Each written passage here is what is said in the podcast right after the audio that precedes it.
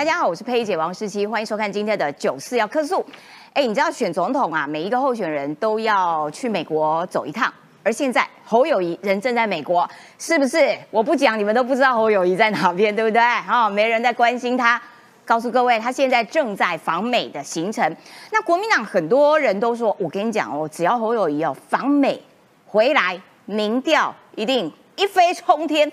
所以我们就要来看看，到底侯友谊在美国的表现到底是有多好，好到可以民调一飞冲天。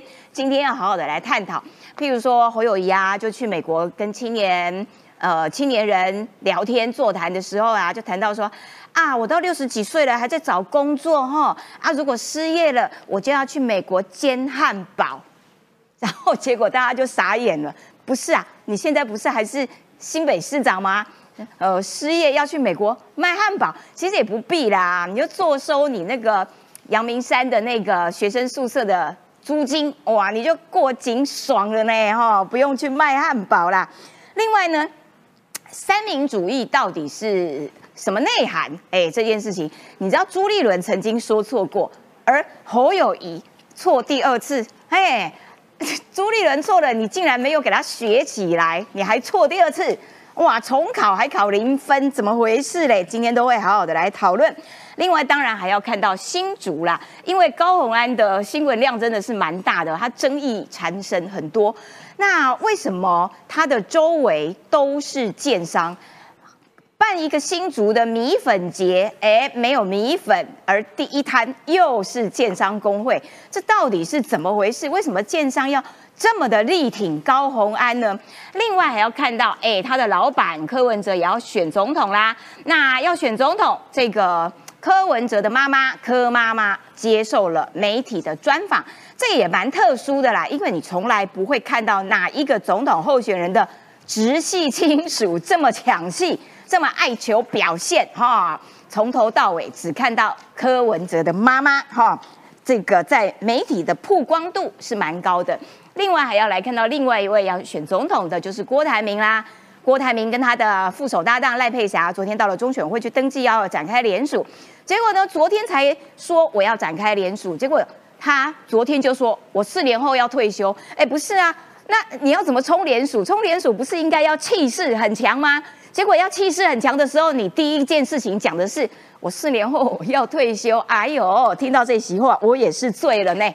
好，最后我们还要来看到，你知道，十六年来规模最大的国防展这几天在台北登场了。好，那于北辰将军呢，特别到现场帮我们做了一些详细的解说，告诉我们。看的重点有哪些？而中科院也试出了这个熊二、熊三飞弹的实射的影片，我告诉你，吓死人了，威力超惊人。待会我们有会详细的画面，还有详细的解说。好，赶快来介绍今天的来宾。首先欢迎的是新北市议员，同时也是侯友谊专家的卓冠廷。裴姐好，观众朋友大家好。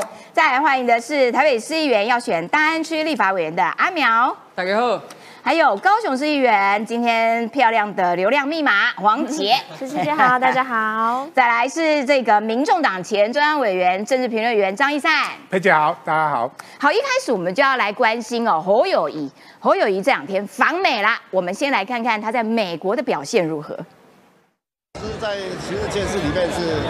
我们前是在有局。监视专家李昌钰现身侯友谊纽泽西乔宴加油打气，两人同是警大校友，相差二十期。出席乔宴的还有深盖博士副市长吴成远、纽泽西州参议员、联邦众议员佩恩，大咖出现，侯友谊是这个反应。侯友谊中文交代吃饭重要，随即去找台桥握手，观察两人先前的互动。侯友谊打招呼之后，一度转身，才回头递名片。佩恩坐下之后，侯友谊还直接越过他，跟旁边侨胞握手，场面一度尴尬。等到众议员上台致辞，这时候侯友谊场面重现。上回是侯市长亲自移动韩国瑜的座位，这回换江启臣跟翻译上阵，拿包包换位置。等到议员回座位，两人终于多聊了几句。佩恩。还赞侯友谊的演说激励人心，和当地朋友刮干净。侯氏作风很特别。造访台桥开的餐厅，突然来了这个问题：人你哪里的？台北人啊？还是新北人？新北人，新北人，你是新北原住民的？不是啊，我开玩笑。对于这串新北人的 Q&A，这位员工露出尴尬、不失礼貌的微笑。参观纽约市警局时，侯友谊则爆出口误，特别要在老罗斯福路总统的笔记本上要明再三的给他做一个签名或纪念。老罗斯福当过纽约市警察局长，让侯友谊格外亲切。但必须在此科普，北市的罗斯福路是纪念小罗斯福，跟老罗斯福没有关系。罗斯福路不错啦，蛮大条的哦，不太容易塞车，而且上面有很多名店，那个 low 霸分我很欣赏，但是跟老罗斯福不一样哈，好不好？来，冠廷，讲解一下侯友谊到美国能不能让民调一飞冲天啊？哎，要先感谢大家哦，给侯友谊版面了。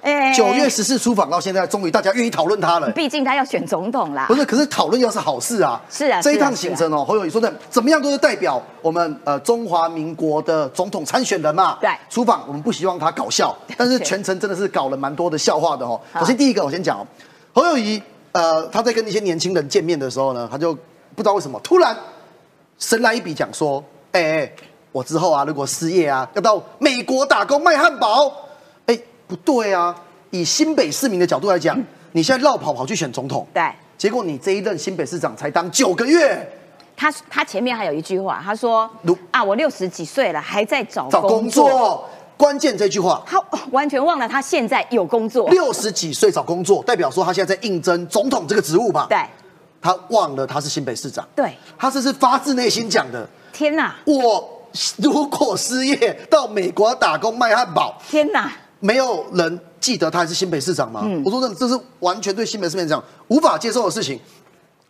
他在这里跟青年的互动完，这是第一个搞笑。对第二个搞笑是刚才我们看到画面，其实老罗斯呃老罗斯福路只是第二次失言哈，同一个访问他是连续两次失言。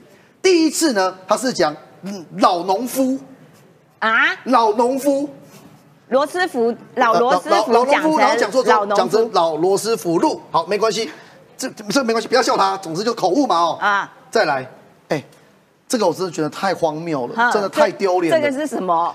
他到一间汉堡店，对。然后呢，跟因为那个当地很多台湾人在那边经营嘛，对。结果他转头看到一个，说真的是墨西哥裔的，呃，一个美国人，嗯，墨西哥裔的，这看得出来是墨西哥裔的吗？看得出来啊。他居直接居然直接问他说：“你是新北人还是原住民为什么他怎么了？他为什么会在在美国问人家是不是新北？”人我？无法无法理解，而且还问你是新北人还是原住民。他是发烧了哟，我我觉得没关系，好，好反正就给大家给大家公不是平啊。他很跳就是痛哎，后来其实还有个插曲，媒体没有报啊。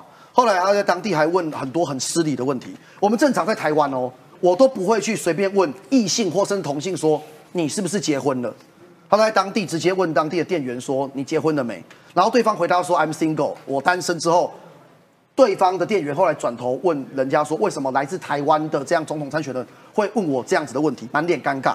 说真的，这对台湾都不好啦。哎，这样很丢脸。你你怎么会去跑去问一个很失礼这在台湾都不能问的问题了？然后我后来我们今天早上啊，蛮多新北市议员在讨论的，其实不意外。侯友谊在新北市就是爱装熟，呃装熟哥？他跟那个很多议员啊，或很多明代根本就不熟啊，过去跟人家讲的一副很熟样子。可是你把装熟这一套带去美国，就是变搞笑嘛，变丢脸的嘛不。是，我还是无法理解你为什么会去问一个这样长相的墨西哥人，哎，呃墨西哥裔的族对的，问他是不是新北人？对新 新北是你，我我就无法理解。我今天没有要笑他的意思，但我们观众朋友我们自己有评断的哈。嗯最后一个搞笑，哎、哎 我说真的，这太扯！你是国民党的三民主义，你念应该是念的不错啊。不是国父吗？哎不是应该背的滚瓜烂熟吗？他说三民主义是民有、民治、民享，然后结果现场媒体听不对啊，现场他随行的媒体全部傻眼，因为一样的错，当年朱立伦犯过，朱立伦也讲了民有、对民治、民享，对可是事实上孙中山的三民主义就是民族、民权、民生嘛，对啊，哎、哎，那个以前错一个字都不行的啊，三民主义就是要每一个字都一样的啊。后来哦，要背呢，侯友办公室对外发声明哎，说他没有讲错。哦，根据呢侯友呃，根据孙文的孙中山呢，他的文献里面呢，跟他谈过的话里面呢，讲到说，其实这两个精神是一样的。不对，这绝对不对。我说真的，我我 我无法接受。为什么？哦有念过三民主义你都知道嘛，嗯这是必考题啊。对啊，国父孙中山先生所指之三民主义为下列何者？A、B、C、D。A.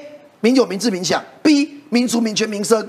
C 跟 D 是乱出的题目，所以这是陷阱题。很多同学会抄成是写成是民有、民治、民享，然后就哒就错了啊啊！正确答案就民族、民权、民生嘛。这个事情其实我说真的，我们不是国民党的人哦，呃，记错还好。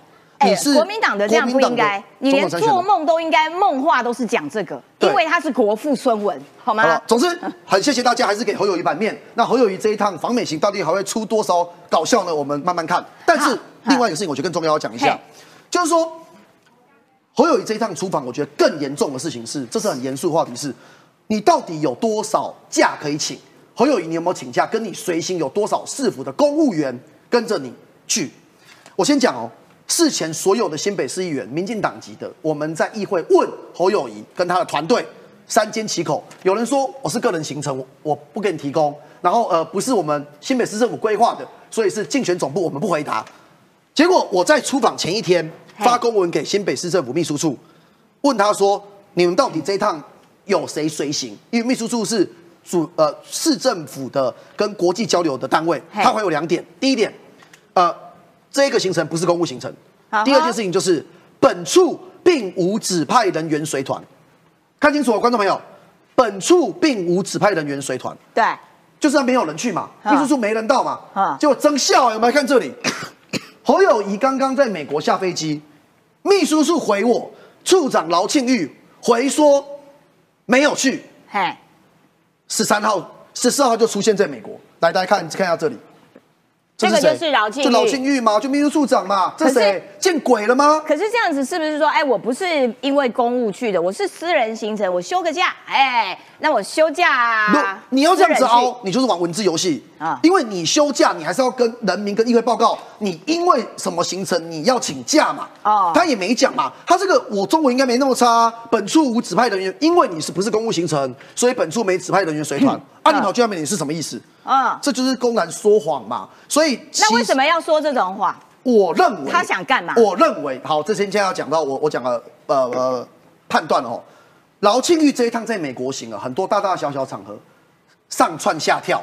什么叫上蹿下跳？跑来跑去，侯友谊几乎每个行程都随行。嗯，真正朱立伦派去跟着侯友谊帮忙他处理这些国际事务的是国民党的国际部主任黄介正。对，实际上，劳庆玉的角色完全比黄介正还要抢戏。我认为合理的推估，侯友谊信任劳庆玉胜过信任黄介正，黄介正所以劳庆玉宁肯对议会说谎，这是非常也要抓着他一起。这是非常严重的事，因为你对议员们跟对人民讲说你没有去，结果你现在跑去那边了，你这就是说谎。只政务官说谎只有一条路，要么不要被抓包，政务官说谎只有下台。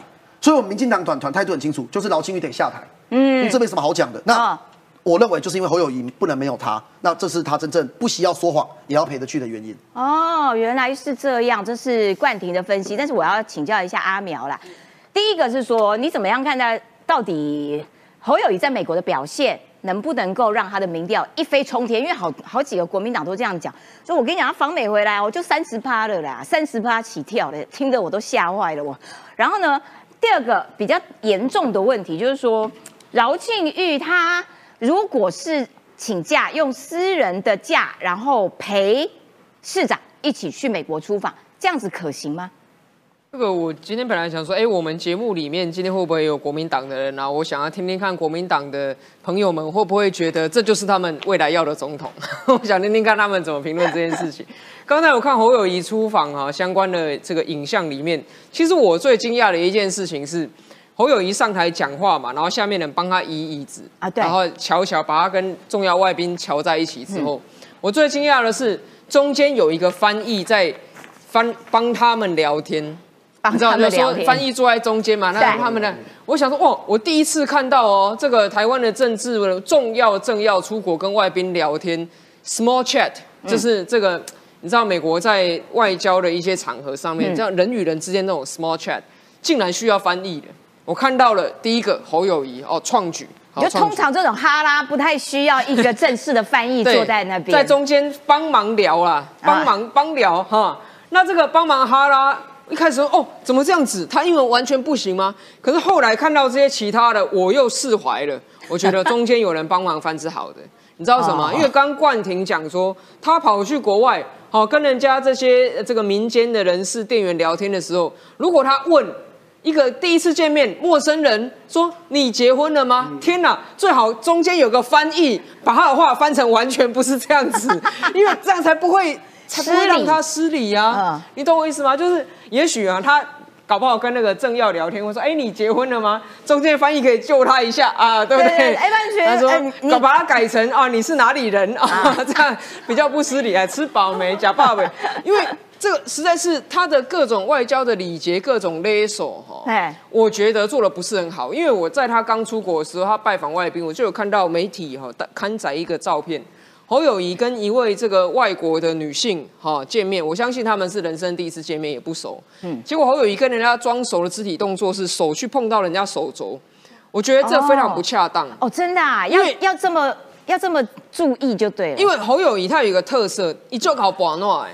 嘿，我也曾经看过他在台湾外面拜票的时候，哈，遇到一个这个呃阿嬷，好在路边，侯友谊很亲切去帮他抓龙俩铃，啊阿嬷的坐在路边啊，啊这个市长就说哦，我来帮你俩铃啊，你哦不要啦，但是我的话，我就觉得我是不会这样做。可是我知道台湾也许有些人喜欢他这样很亲切，可是但是我敢说，外国政要绝对不喜欢，就这样子。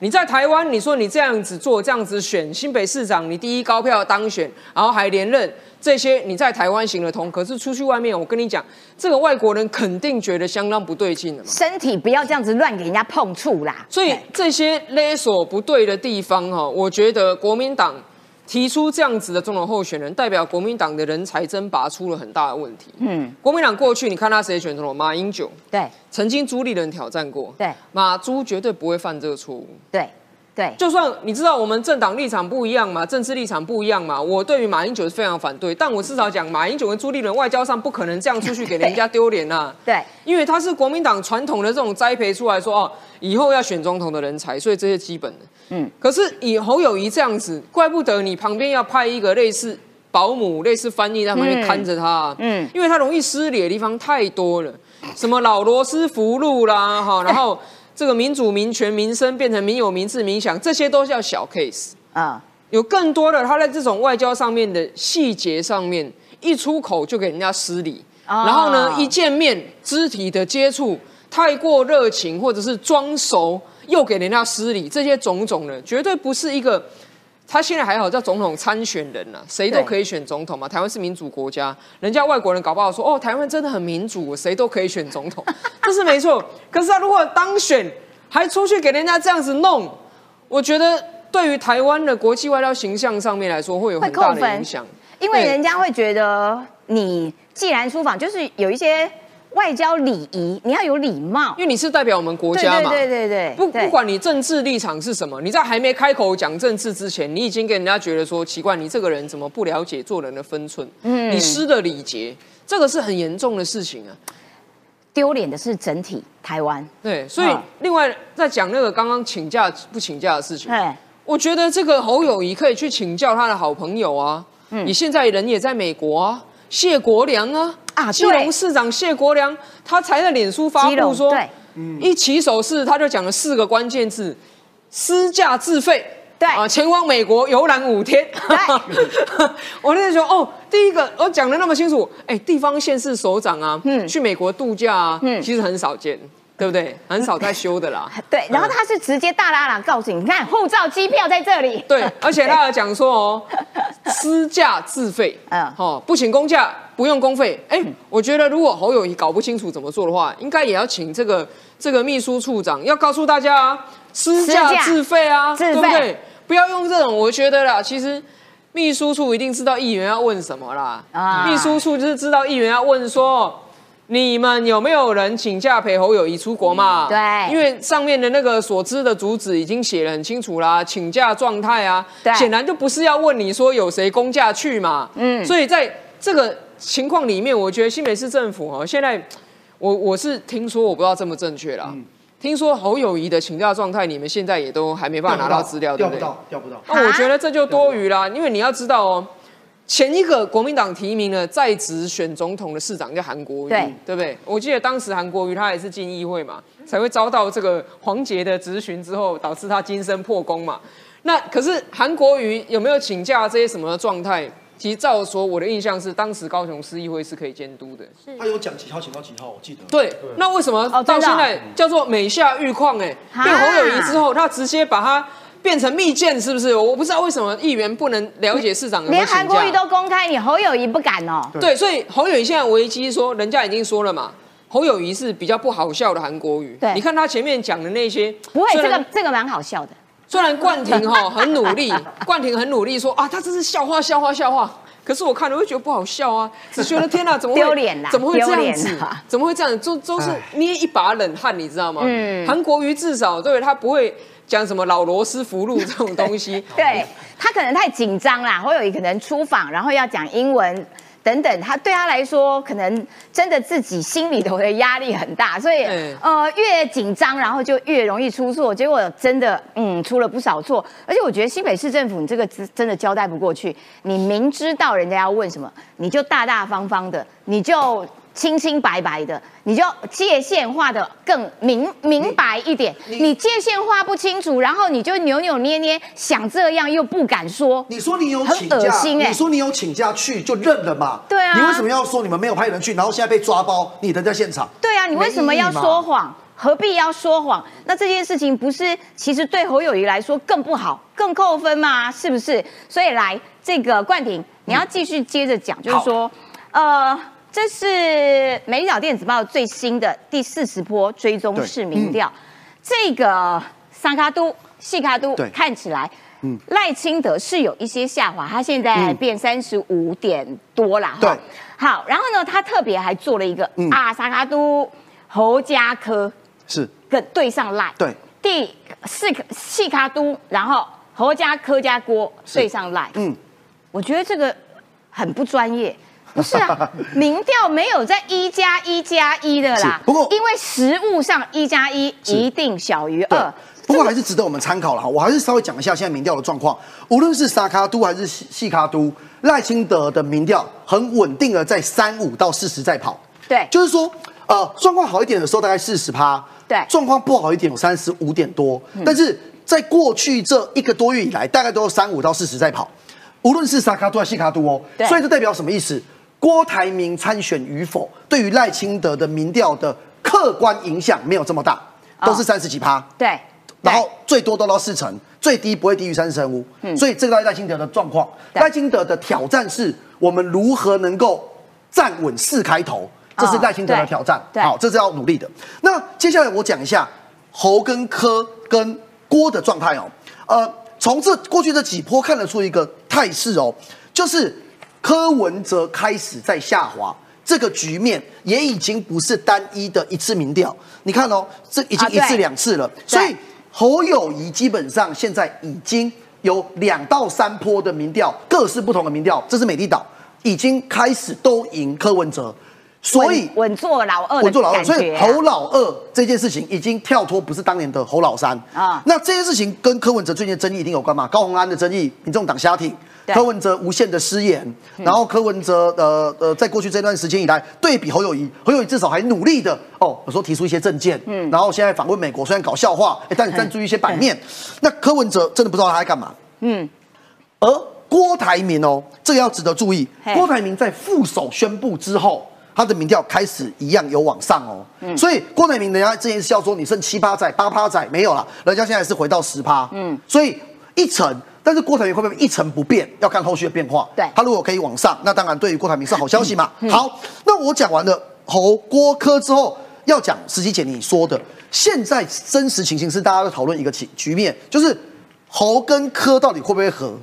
侯侯跟科甚至郭会不会合？对所以美丽岛电子报这一份民调做的一个数字就是，如果把侯友谊加柯文哲加起来，而忽略郭台铭的参选，完全不理他哦，民调也不做他哦。他认为说侯友谊加柯文哲赢赖清德五点九趴。嗯，那如果我把侯友谊、柯文哲跟郭台铭，就是所谓的反民进党大联盟的最完美剧本，全部加起来，那是赢赖清德十二趴。但是当然了，我要先讲哦，这一个民调是没意义的，因为实际上侯家科的这一份民调加起来，会有人因为侯友谊当正的，柯文哲当副的，因此不投这一组。这在民调上面的的的概念上是很清楚的。而且他们支持者其实有一点互斥，没错，没错，所以所以侯家科直接把他两边的民调就加起来，一定会往下减损，这是民调的 A B C。但就算全部把它加起来，啊、他现在也只赢赖清德五点九趴了哈。好，我回来最后讲我的重点。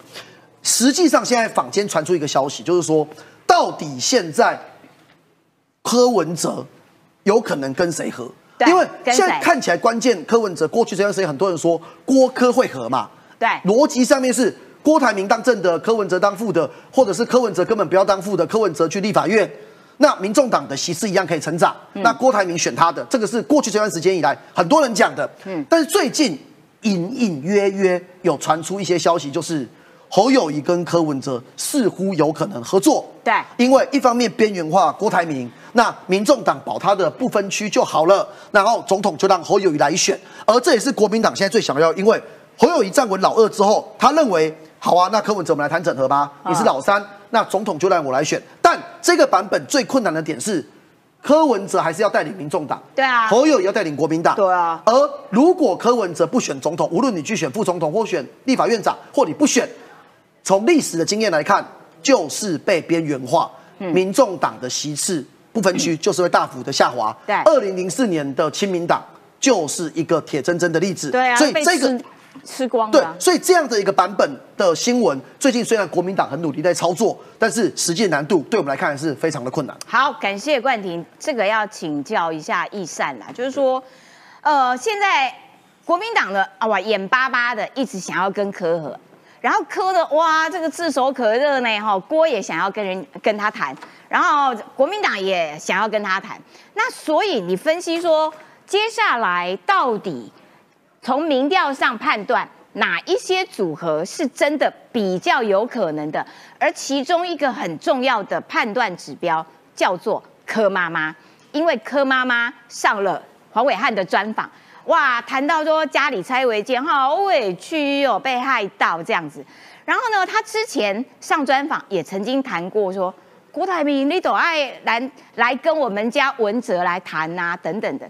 所以看起来柯妈妈想要跟郭台铭和的意向比较清楚。对，柯妈妈呃那个我我先讲黄伟汉哦，黄伟汉前一阵子直播的时候还直接直指柯文哲说，你如果不懂什么叫做干政，你不要选总统对，这是黄伟汉说的哦。对结果他马上请柯妈妈来干政，所以黄伟汉坐实了柯文哲家人干政这件事对，啊，哎所以就很怪啊，所以柯文哲现这现下一个逻辑是不是柯文哲要退选？所以他才问黄呃柯妈妈这个问题嘛，啊你会不会跟国民党和嘛？啊啊，你要不要跟郭台铭和嘛？这两个问题，那柯妈妈的回答也很有趣啦。哦，柯妈妈现在哈、那个无事一身轻，把违建也拆了哈、而且我要跟柯妈妈讲说，你那个官跟民哈、要定义清楚，啊你是民没有错，但是你那个指的官是高虹安哦哦，因为只有新竹市政府才能认定你家是不是违建，所以你骂官的时候不要骂乱扯什么赖清德的违建啊，你的官官管你的官就叫高红安。而且他是误会四叉猫是官，啊，不，当然不是啊，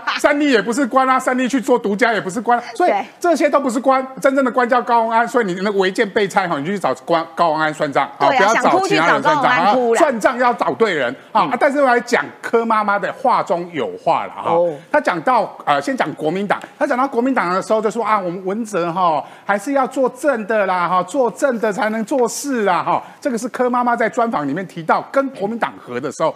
柯文哲就要做正的了，嘿哎，为什么呢？其实跟柯文哲的战略目标是有关系的。柯文哲今年设定了两个战略目标，第一个战略目标，我可以自己做选总统，当然是自己选总统嘛，哈，可以当选总统。那第二个战略目标叫做我民众党要在立法院里面形成关键的第三党嘛。什么叫关键的第三党？就是两党蓝绿不过半嘛，哈，民进党跟国民党都都不能过半。所以柯文哲已经在开始布局，当国民党的声势起来，啊、不是侯友谊哦，我要讲国民党的声势起来，尤其在立委的声势起来的时候，他开始要压制所谓国民党的席次。柯美兰家人干政，干家人不能干政，所以家人直接参政啊，直接去选举参政。家人柯美兰的参政，在新竹县选立委，没上有上最好，没有上就民众党多一席呀。对，没上我至少把政政权拉下来。因为就是让国民党在新竹市少一席，在全部的立委席次少一席，那让所谓的蓝绿不过半的这个战略目标才可以实现嘛。所以他昨天去台东。他昨天去台东也找了一个台东的前副议长说：“哎，我愿那个台东前副议长说，哎，如果民政党、民众党征召我愿意参选立委，一样也是为了拉下国民党的席次，因为那一区明显的国民党的呃的候选人会比较强一些嘛。台东基本上都是国民党的选区，深蓝的选区嘛，所以国柯文哲开始把所谓的目标指向让国民党的立委席次不过半。”这个是国呃柯文哲先设定的目标，那先设定这个目标也不是没道理，因为国民党不断的人前手牵手，背后下毒手。为什么这么说？他人前不断的说啊，柯文哲来和啦，郭台铭来讲啦，结果背后都在下毒手嘛。高红安案就好了，哎，不是民进党在打的，哎，国民党打得更凶哎。哦，国民党骂超所以柯文哲说，民进党要适可而止，请加一个国民党。对，啊，对，跟。就是一个月前高鸿安贪污被起诉，朱立伦第一个跳出来的态度完全不一样。对，这次国民党全力打高鸿安案，为什么呢？因为一个高鸿安可以直接把郭台铭跟柯文哲的民调往下滑，这个是国民党打高鸿安的目的嘛？打一个高鸿安，拉下两个人嘛？拉下两个人，我可以让侯友谊稳定居在这个老二的位置，老二便当可以吃了。对，所以他打高鸿安有这个目的。所以整个国民党的整个在所谓的合作，跟跟柯文哲谈合作，其实在之前郭台铭在联署登记之前，目的是让所谓的郭台铭不敢联署登记。但是这个联署登记之后，我相信国民党已经开始把战略目的、战略设定成三分打绿，七分打柯国，因为他们现在还在做外卡的争夺战嘛。可是。如果三分要打郭科的话，但是国民党又眼巴巴的想要跟科谈合作，哎，矛盾。这个东西是不可能，尤其在对所谓的民众党的政党的战略意义来讲，也不可能。因为国民党在不分区立委多一席，对，民众党就少一席；民众党多一席，啊，那个国民党就少一席。现在更可能是柯文哲到处去国民党的选区里面去派人。让所谓的国民党的席次下降，因为他一定要让国民党不过半，因为民进党现在看起来可能朝小野大的可能性越来越高，民进党要单独过半的可能性很低。在这种情况下，柯文哲在判断上面，他就是要把国民党的立委拉下来，他让民众党才能可以形成实质的关键第三党。国民党干嘛那么假先呢？还在那说九月谈立委，十月谈总统。啊，黑龙公给黑为了郭台铭不要去参选嘛，但是等郭台铭正式的参选登记联署之后，我相信这个局。但是郭台铭跟柯文哲合作，在柯妈妈这个眼中就变成另外一个局。他所以他说郭台铭是前辈啦，比如他多喊啦，年纪比较大啦，所以要怎么配听他的哦。所以郭科佩，因为可以在柯文哲的战略里面，如果从当选总统的机会不大的时候，他开始整个战略布局会设定在如何让民众党的不分区席次拉高嘛。如果郭科和而不是配郭科和的情况下，郭台铭拿着民众党的政党的这个所谓的推荐书去参选总统的时候，两个合在一起，他会极度边缘化国民党不分区的席次，所以让民众党的席次可以增加，它可以形成关键第三党的可能性就更高，它可以做一个所谓的实职党主席，而不一定做总统。他现在嘛是实职党主席，柯妈妈这样子不行呐。儿子就是要选总统的啦，不要放弃这条路，好不好？哈，柯妈妈，来，我们要看另外一个话题王，就是高鸿安。因为呢，高鸿安被发现说，哦，他的身边充满了建商住的房子，哎，跟建商有关；坐的车子，哎，跟建商有关。好啦，那你现在要办一个新竹米粉节，结果米粉工会退出了这个活动，然后第一摊。又是建商，这个就很奇怪喽。哎，没有米粉工会，但是却有防仲工会。新竹市政府的讲法是说，没有啦，我们是做公益，纯做公益，我们来做宣导，哈，宣导什么的，买房子要注意，不要被诈骗哦，等等。这个也很奇怪啊，你总是，呃，新竹特产，你应该要放米粉跟贡丸呐，因为这个就是竹堑米粉贡丸篇嘛，嘿，那怎么会是天下第一摊是房仲呢？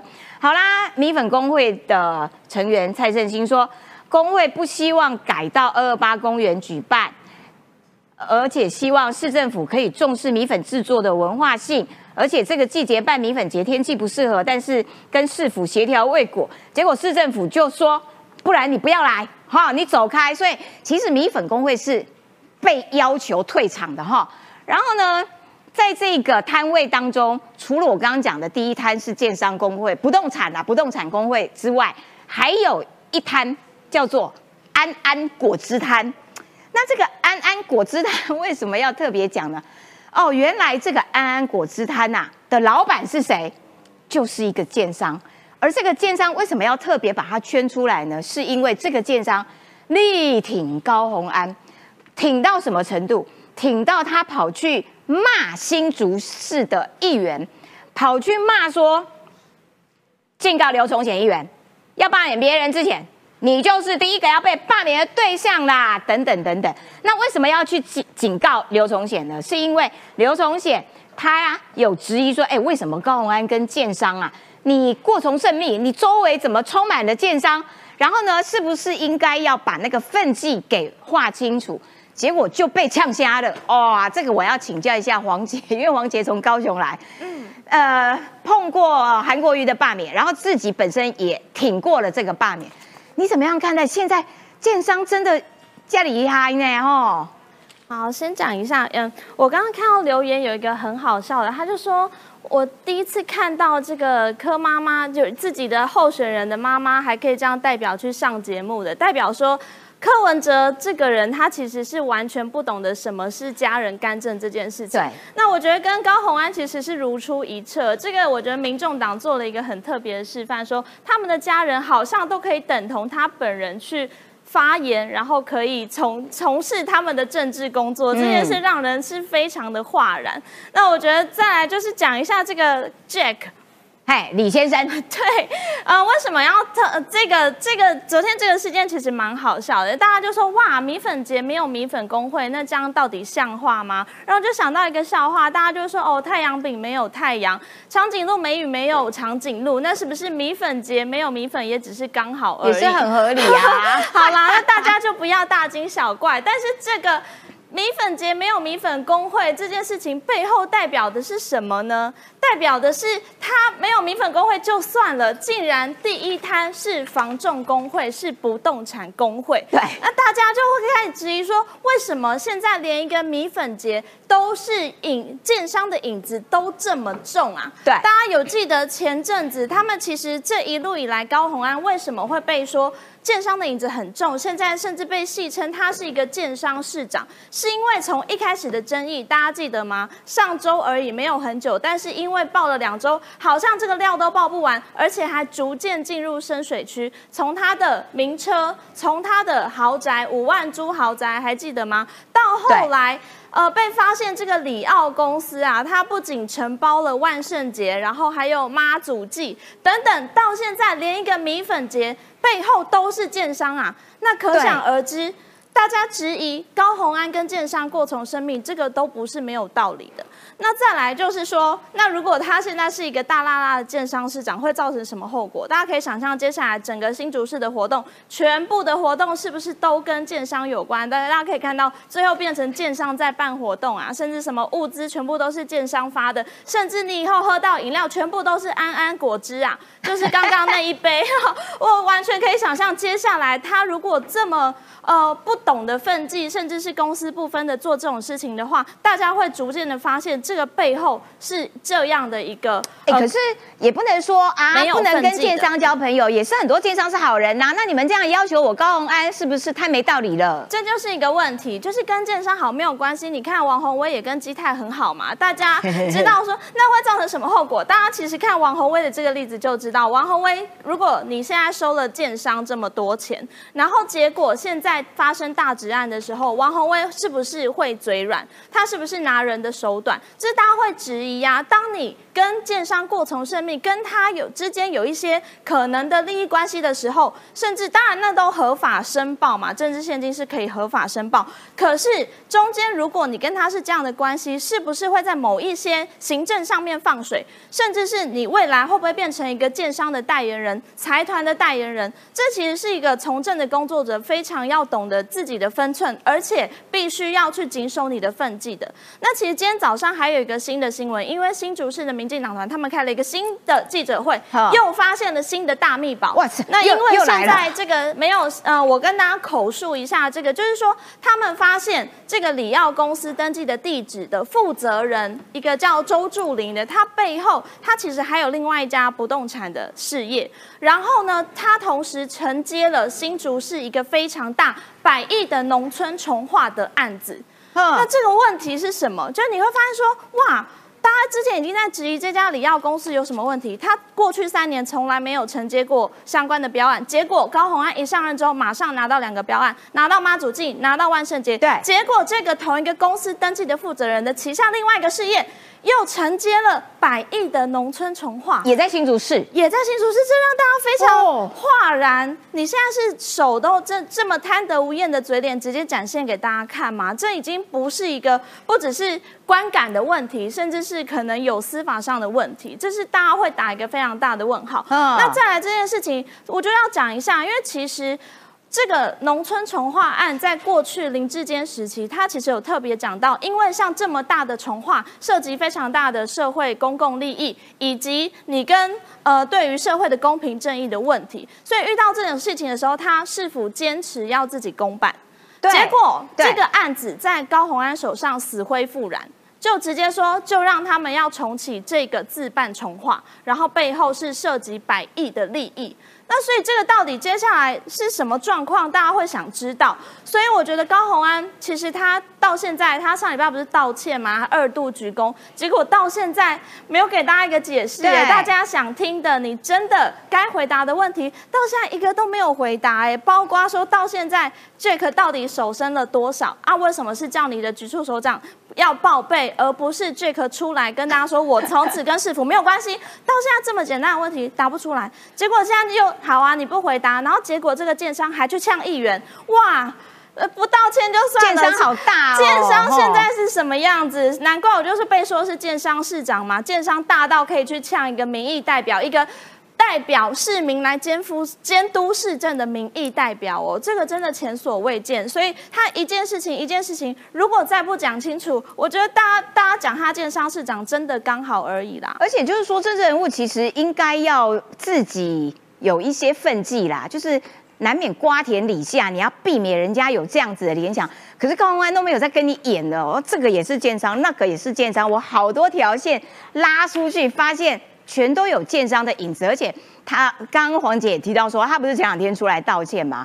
然后就说哇，这个新竹市政府的员工你们都不可以跟李先生见面。结果这件事情，李正浩很不爽。他说：“我也我也是李先生，是为什么不能跟我李正浩见面？有没有？对啊。好，那而且他自己要洪安道歉的内容，大家记得是什么？他上礼拜大家想哇，二度鞠躬道歉，你终于要出来说明了。然后大家都在等那个影片，结果他道歉什么？哦，不好意思，占用大家版面。他从头到尾道歉的就是这件事情。然后大家对他的所有，你应该在市议会、在市政府跟大家说明的一个字都没有讲。”的确啦，就是说，我觉得他一直没有抓到那个重点，一直在回避那个重点，想说啊，我这样子样子已经做出来，是不是轻轻巧巧就可以这样子转过身去？但是其实我觉得，台湾民主社会走到现在，每一个人都看得很清楚，你到底是真心诚意的，还是说啊，到底是有没有真呃真正的道歉，然后严守分际？之前林志坚在新竹市长任内的时候，就有消息就说啊，很多。挡人财路啦。为什么？因为他都要公办嘛，什么土跟土地有关的，通通都公办。结果现在高虹安上来，哎，哇，建商就不演了。然后刚讲到说这个张家人跑去呛呛议员的这一位，他在三月份的时候被高虹安聘为新竹的什么公测会的委员呐。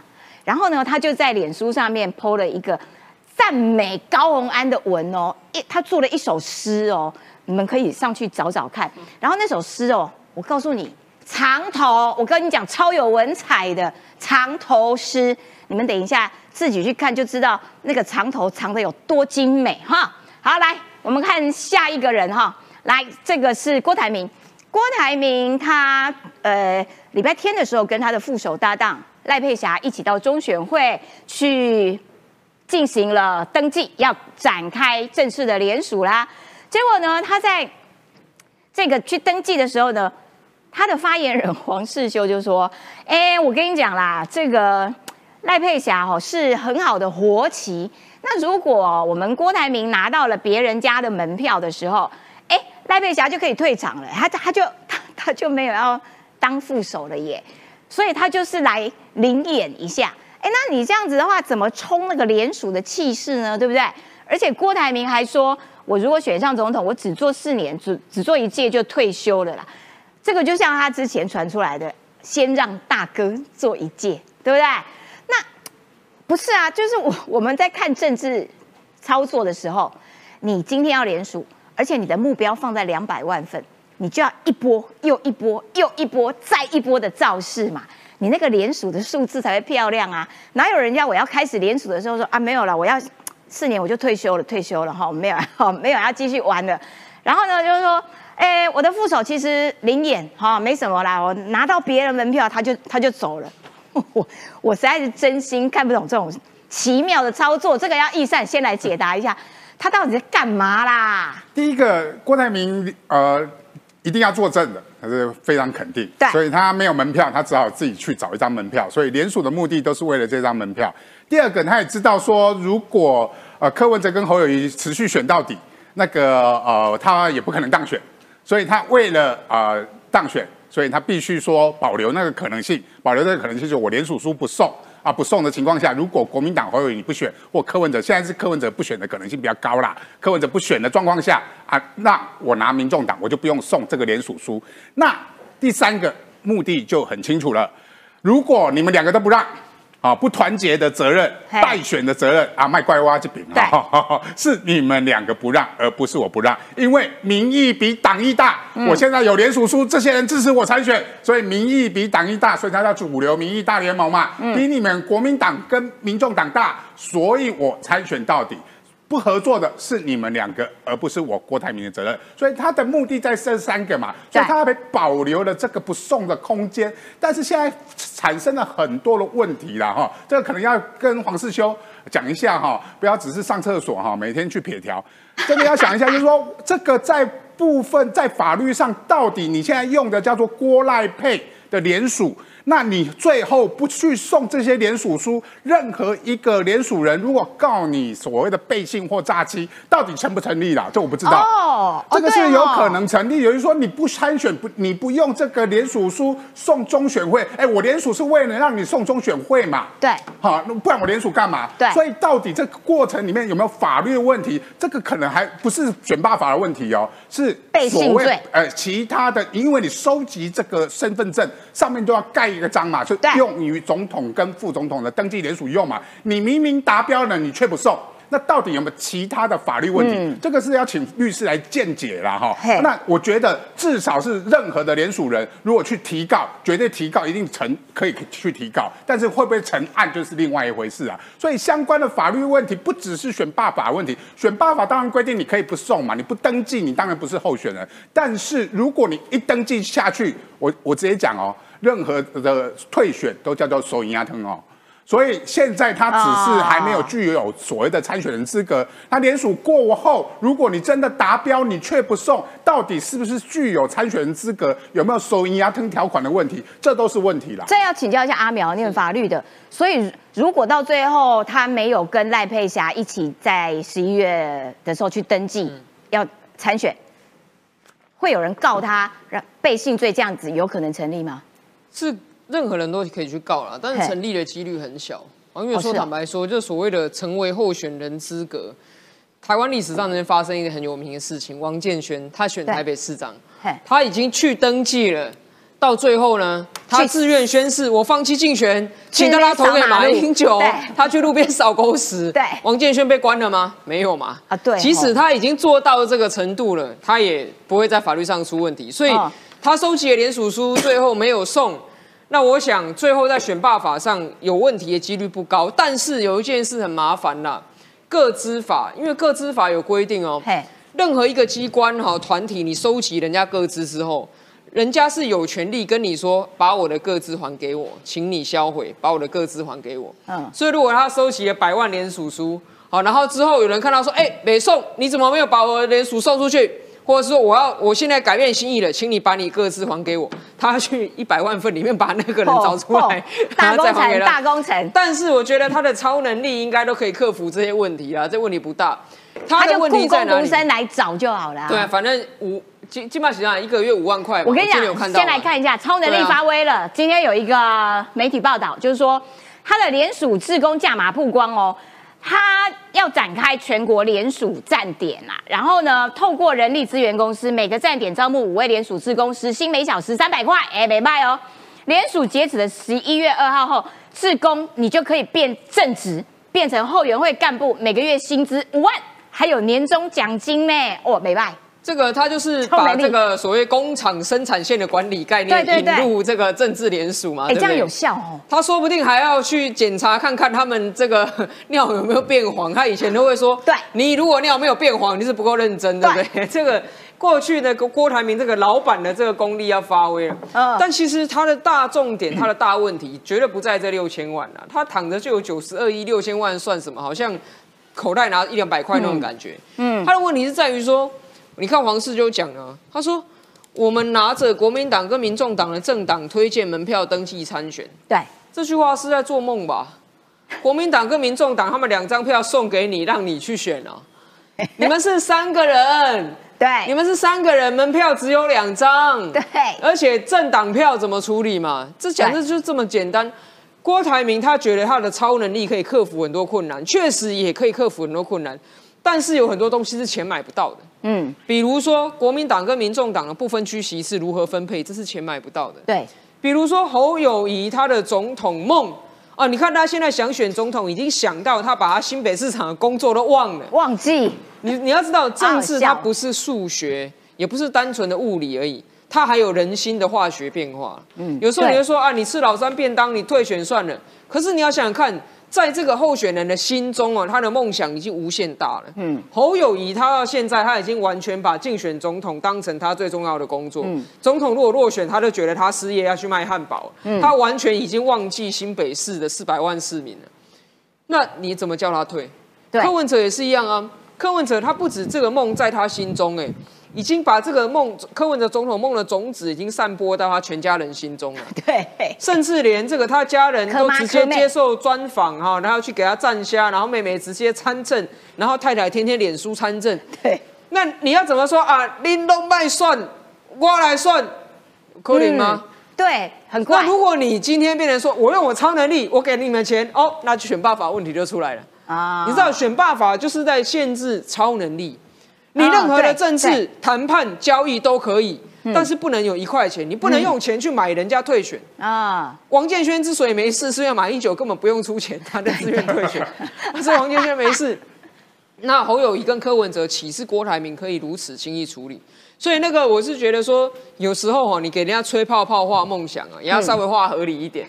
你在讲说啊，只要国民党、民众党都提名我郭台铭，我连叔叔都不用送，那人家朱立伦、柯文哲看了心里不是笑死吗？嗯，好，来，我们要来看看这个呃，冠廷要上来哈、先来讲一下，我觉得老公真的很很可恶，单日一百零三台共机扰台，国防部已经气死了。国防部就是说，立刻停止这种挑衅的行为啦。然后再加上这两天我们有最大规模的这个国防展，待会你也要跟我们没错来分享一下。呃，我简单讲一下啊，为什么呃攻击老台今天要特别拉出来讨论？呃，其实过去这段时间这几年来，呃，老共的飞机一直都在绕嘛。对但昨天到今天，呃，昨天早上六点到今天早上六点，创了一个记录。为什？么他们要这样？单日一百零三台共机老台他们是。他们是哪件事不爽？哎哦，裴姐，我先讲一下他做了什么事哦。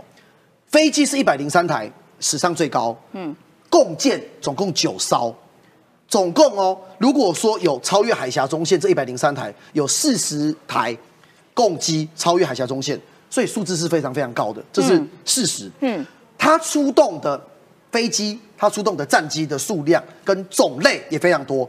从苏凯三十、歼十、歼十一、歼十六、运二十，所以不同种类的战机也在这一次的老台的呃呃这样子的一个作战的状态当中。他们想干嘛？我我简我我简单讲结论啊，他们现在想要打在国际上打一个叫法律战。啊，因为实际上哦，这一次大家就问一个问题说，他到底他这些共建，尤其是战舰，开到离我们的恒春的海域啊，这次好像开的特别近哎。有有一开始是有消息传出，他们是不是开到了二十四里的临街区？我稍微简单讲哦，依我们的法律规定，十二里是我们的领海，嘿，二十四里是十二里外的那个二十四里叫临街区，所以如果人家已经到了临街区，其实就是再差十二海里就到你的领海了。哦哦哦那国防部就简单来讲，就是要侵侵犯我们领海了。那国防部已经明确地对外讲，就是说，呃，军方人士啊，当然是匿名，可是对外讲说相当靠近，可是我们的掌握的状况是靠近二十四的领海的临街区，二十四里临街区，但是还没有超过。好啊，我讲一下他要干嘛。他真正要搞搞的是要做一波法律战嘿。我这复杂了，我不讲，我讲简单哦，就是说共机他们大规模的，而且长时间的留在我们的限航区，会产生一个情形，就是让社会大众知道说，哎、你中华民国的法令啊，告诉大家说这里是你的禁航区、限航区啊，是没有用的。所以共机在这些地方飞来飞去，哦久了就会弄假成真。习惯成自然的概念，然后就会跟大家说，哦，对啊，台湾海峡是我们的内海啊，啊，我们飞机飞到你们的那个呃那个二十四里的临街区，我们的战舰开到你们的二十四里临街区是没问题的，飞机飞超过海峡中线是没问题的。所以简单来说，这个动作依照现在军方人士的研判，就是未来要跟中华民国跟台湾打法律战。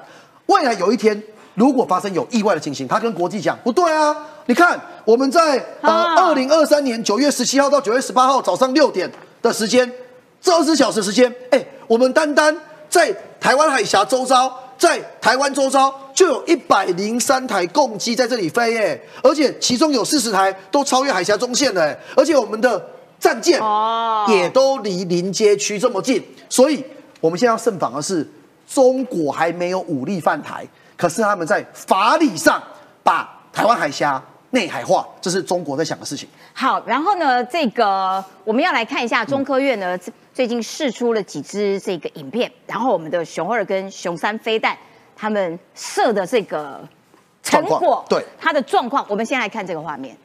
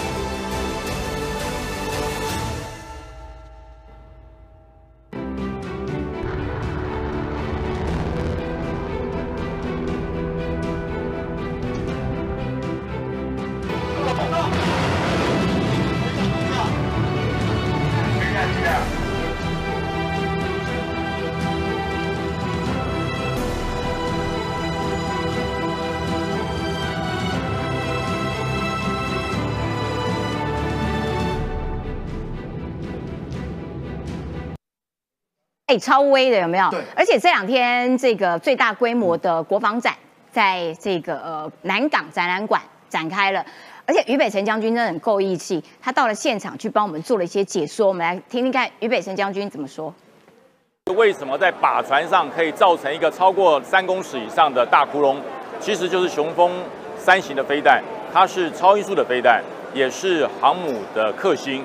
所以大家可以看两个副推进器，主体如此，对超音速的飞行。所以在整个台海的捍卫上，台海的巡弋上，它有扮演着小兵力大功。甚至这款飞弹是目前。整个亚洲超音速飞弹里面算是前几名的好飞弹，这么大的一枚飞弹超音速飞出去，你可以想象到它对于船舰、对于航空母舰的杀伤力。所以，什么叫做不对称？什么叫做小兵力大功？我身后的雄风三型飞弹就可以证明很多大家心中的疑问。来来来，冠廷来讲解这个洞，洞很大，超微的。哎，于将军现场对不对？我们图片拉过来这里讲，熊三跟熊二先讲最大的差别在哪里？速度差很多。刚才于将军跟大家讲嘛，熊三超音速嘛，不止超音速，它是三点五马赫，熊二是零点八五马赫，所以简单讲，差差很多，差 N 倍。对，再来你看这两两两个洞哦，两个洞差洞差很大哎。对，哎，我上去量了一下哦，这个熊三飞弹啊，你知道打到这个靶箭啊，飞弹的重靶这个靶箭的这个洞啊，三点五到四公尺高，三点五到四公尺高，这么高啊？对，然后这个宽度啊，少说三公尺。哎，对，你看人才这样一小，对，所以至少三公尺。你旁边的熊二啊，比出来大概是只有它的三分之一。我先跟大家讲个重点哦，熊三威到什么程度？这一次的熊三杯弹试射打这个靶箭啊，还没有安装爆破弹头哦。简单来说，所以它如果有爆破弹头的话，那个洞更惊人。简单来说，如果有爆破弹头，它的这个洞啊，打下来这个洞应该是现在的两到三倍。哦，所以它的威力啊，好，我讲结论啊，熊三到底多威哦？以正常的战舰，呃，巡洋舰或驱逐舰来说啊，如果依现在熊三演示出来的重靶的靶舰的状况啊，大概打中三枚，一台战舰就成了，三个三发就一条一条都成了，哇，好厉害！所以结论就是熊三飞弹真的蛮厉害的。然后我们国军继续加油，时间到了。好，今天节目时间到了，对，所以看起来熊三是我们自己做的，我们还真的蛮威的。这个就是我们。自己自制的国防实力。好，今天节目时间到了，非常谢谢各位，拜拜，明天见，拜拜。